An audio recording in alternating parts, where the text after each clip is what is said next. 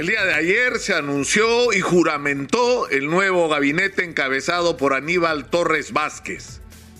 Y yo me pregunto si la sensación que ha tenido la gente tras este anuncio es ahora sí. Eso era lo que había que hacer. Por acá vamos. Exitosa. La sensación de alguna manera la expresa la primera plana del diario Exitosa el día de hoy. Más de lo mismo. ¿Es esto más de lo mismo o no es más de lo mismo? Es lo que nos van a tener que demostrar para recuperar la fe.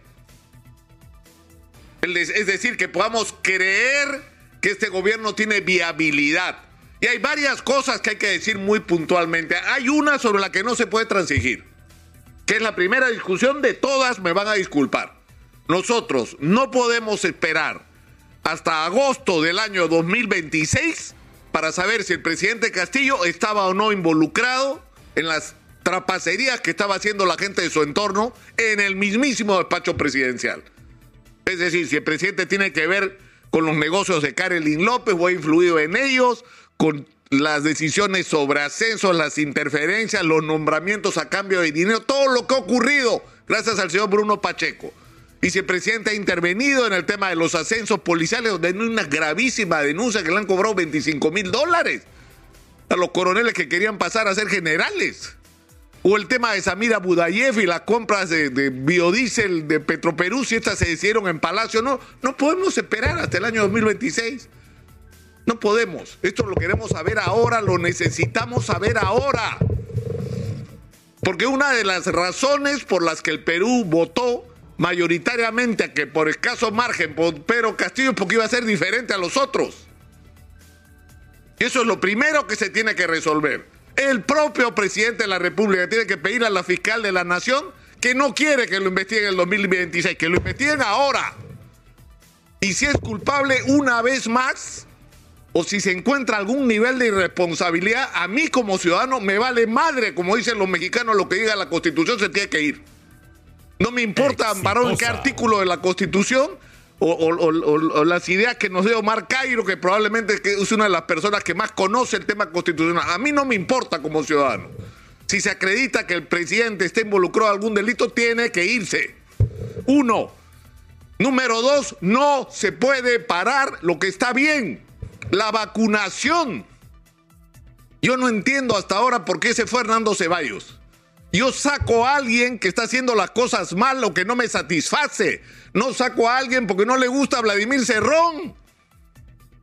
Es más, se hablaba de que Hernando Ceballos iba a ser presidente del Consejo de Ministros, pero no le gusta a Vladimir Cerrón. Es decir, las decisiones en el Perú no se pueden tomar en función del estado de ánimo o los sagrados o desagrados del doctor Vladimir Cerrón, que cualquier día estos termina en la cárcel porque está involucrado en gravísimos casos de corrupción en la región Junín. Por Dios. O sea, la decisión tiene que ser, lo pongo porque es el doctor Cerrón. No, lo pongo porque es bueno. Porque no va a detener esta campaña extraordinaria de vacunación que nos ha levantado una... Tenemos un sistema de salud que es una porquería resultado de décadas de abandono, de irresponsabilidad, donde la infraestructura no alcanza, donde el personal falta de una manera dramática, donde no hay equipamiento, donde ha reinado la corrupción. Y se ha hecho algo extraordinario e increíble gracias a la campaña de vacunación que ha recogido. Las cosas buenas que hizo Francisco Sagasti las han multiplicado. Y gracias a esto no se están muriendo por miles como se había previsto que iba a ocurrir y como ocurrió en Sudáfrica. ¿Y por qué ocurrió en Sudáfrica? Porque no estaban vacunados como nosotros. Entonces hay cosas que no se pueden perder. Es necesario que el regreso a clase sea enfrentado con la mayor responsabilidad porque es una urgencia. Y uno de los principales problemas del regreso a clase es la infraestructura. Y eso nos lleva al otro problema, el problema de la inseguridad. Es decir, ¿por qué emergencia Lima y Callao? ¿Alguien me lo puede explicar? O sea, el resto del Perú no importa. No importa que en Guacho salgas a la calle y no sabes si vas a regresar vivo. ¿Ah? O con los pies por delante porque te mataron por robarte tu celular. En todo el Perú hay una crisis de inseguridad. Esto es un problema nacional, no de Lima y Callao. Y necesitamos una estrategia integral para enfrentar esto y nacional. Pero no solamente esto sino que uno, uno de los problemas, y, y podría seguir hablando de todo aquello sobre lo que necesitamos respuestas dramáticas y urgentes, es necesario que se produzca, no solo por la pandemia, sino por el Perú que la pandemia mostró, una activación de la economía. Y eso supone generación de empleo, y eso supone, entre otras cosas, un agresivo plan de inversión pública sin corrupción. Hay que ponerse a construir colegios, postas médicas, hospitales, carreteras, canales de irrigación, obras de irrigación, puentes, toda la infraestructura que el Perú necesita. Pero finalmente hay, dos cosas que son fundamentales. O sea, el Perú no va a ir a ninguna parte si no hace dos cosas. En primer lugar, atraer la gran inversión que hay que traerla. Y estoy preguntando todos los días cuál es el plan. ¿Cuál es el plan, presidente, para traer la inversión? Ya está bien bacán el discurso. Estoy a favor de la inversión, no soy comunista. No basta. Necesitamos planes concretos. Decirle a los inversionistas, vengan al Perú y no se vayan a Sudáfrica, a Chile u otro país porque nosotros tenemos esto.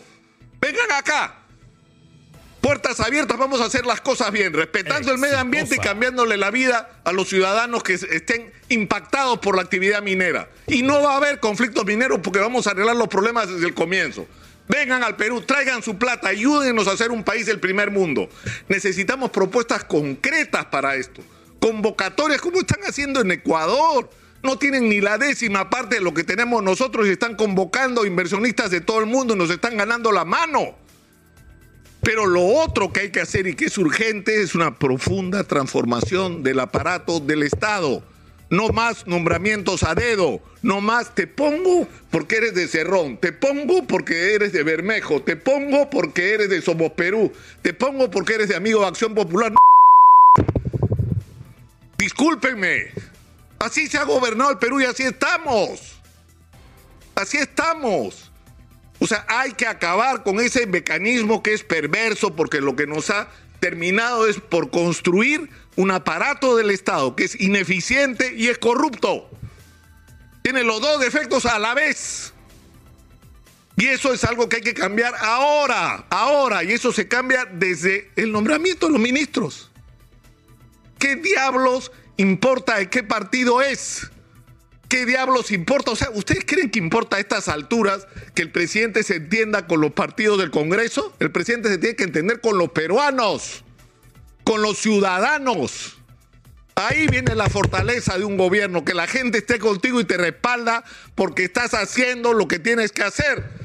Por eso está bien que el presidente haya dicho, por ejemplo, vamos a cumplir la deuda con los fonavistas. Eso está bien. Ahora hay que hacerlo, pues, porque ya muchas veces se ha dicho esto, ¿no? Ahora hay que hacerlo, tiene que haber un plan y no sea simplemente una promesa que puede terminar siendo un boomerang.